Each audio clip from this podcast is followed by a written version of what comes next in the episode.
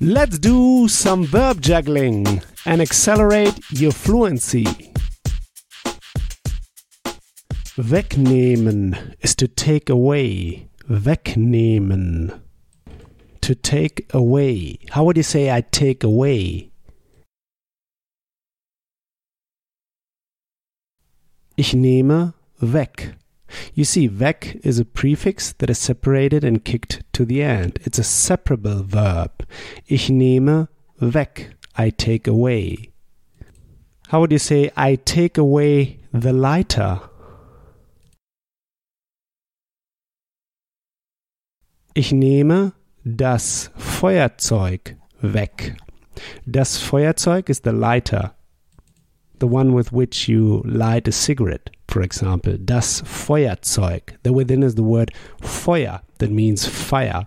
Das Feuerzeug. Ich nehme das Feuerzeug weg. And you see, weg, the second part of the verb, the prefix, is kicked to the very end. Ich nehme das Fahrzeug, äh, äh sorry, nicht das Fahrzeug, das Fahrzeug would be the car. Ich nehme das Feuerzeug weg, the lighter.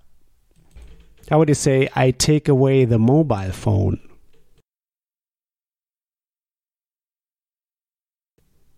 Ich nehme das Handy weg. Das Handy, we say in German das Handy for the mobile phone. Ich nehme das Handy weg. How would you ask? How would you say, do you take away the lighter? nimmst du das Feuerzeug weg? How would you say, do you take away the mobile phone? Nimmst du das Handy weg? How would you say, do you take away the lighter from the children? Nimmst du den Kindern das Feuerzeug weg. Den Kindern here means from the children. In German, we don't say from the children. We use the dative to make it clear that it's from. So instead of using also the preposition from, we just use the dative case. Den Kindern. And for a German ear, it's clear that it means from the children. Nimmst du den Kindern das Feuerzeug weg? Do you take away from the children the lighter? So, wegnehmen is here a verb that can take two objects. One is the thing you take away, and the other one is the person from whom it's taken away. So we have two objects. One is accusative, das Feuerzeug. One is dative, den Kindern. You remember the dative plural article is den with en, and we have to keep in mind to add an additional n to the nouns. So actually, the plural form of Kind, das Kind, the child is die Kinder. But in the dative plural, we add an n and we say den Kindern from the children here. Den Kindern. Nimmst du den Kindern das Feuerzeug weg? And yes, here we have to put the dative before the accusative. Nimmst du den Kindern das Feuerzeug weg? So in German, do you take away from the children the lighter?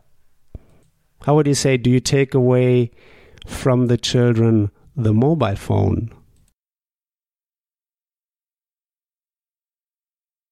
Nimmst du den Kindern das Handy weg? How would you say, I take away from them the lighter? Ich nehme ihnen das Feuerzeug weg. Ihnen is the dative pronoun for them, from them, or to them. Ihnen referring to the children. Ich nehme ihnen das Feuerzeug weg. I take away from them the lighter. How would you say I take away from them the mobile phone? Ich nehme ihnen das Handy weg. So we're substituting the children with them, with the pronoun, here the dative pronoun. We can also substitute the Leiter, the accusative object. How would you say, I take it from the children away? Ich nehme es den Kindern weg. And you see, when we use a pronoun, the pronoun comes first. Ich nehme es den Kindern weg. Now we could use also both pronouns. How would you say, I take it away from them? Ich nehme es ihnen weg. Here in this case, since we're using both pronouns, we need to put the accusative first. So ich nehme es, the Leiter, ihnen, from the children, weg. Ich nehme es ihnen weg. I take it from them away.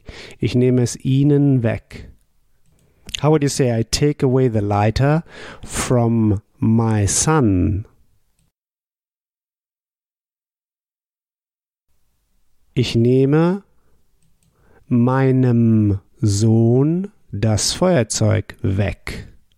You see, here we say meinem Sohn.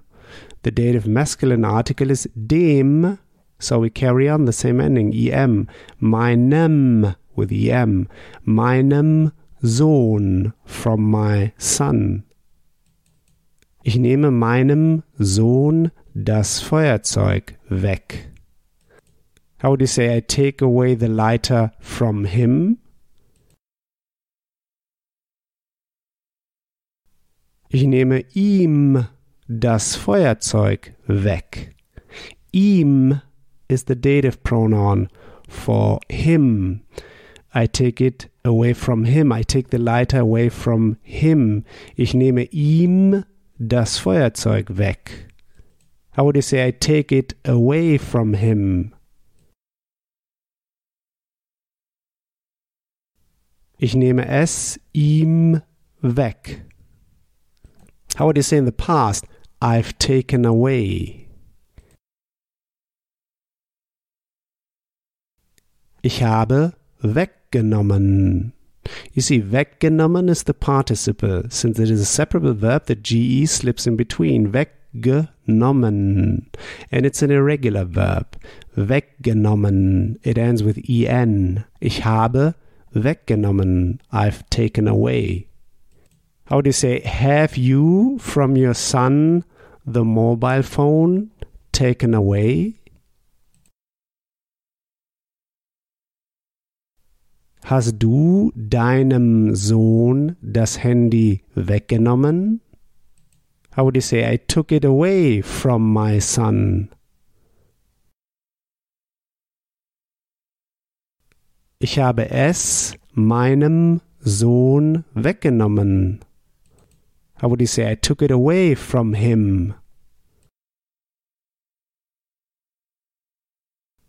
Ich habe es ihm weggenommen. Great! Next time we'll go through the verb sich duschen, to shower or to take a shower. Sich duschen, to shower or to take a shower. So here's what I want you to do now. Take this verb now and juggle it around. Build just three simple sentences, saying them out loud. Just three simple sentences. This will take you just one minute. In the next episode, you'll hear my take on this verb. So talk to you soon. Bis bald. If you want to get the script and translation of the key sample sentences I use in each podcast lesson, just head over to herrprofessor.com slash podcast and sign up to my newsletter at the top of the page. And in order to receive my emails, make sure to confirm your subscription in the first email I sent you. In each email, I will add the link to the podcast lesson and all the key sample sentences I use. Talk to you soon. Bis bald.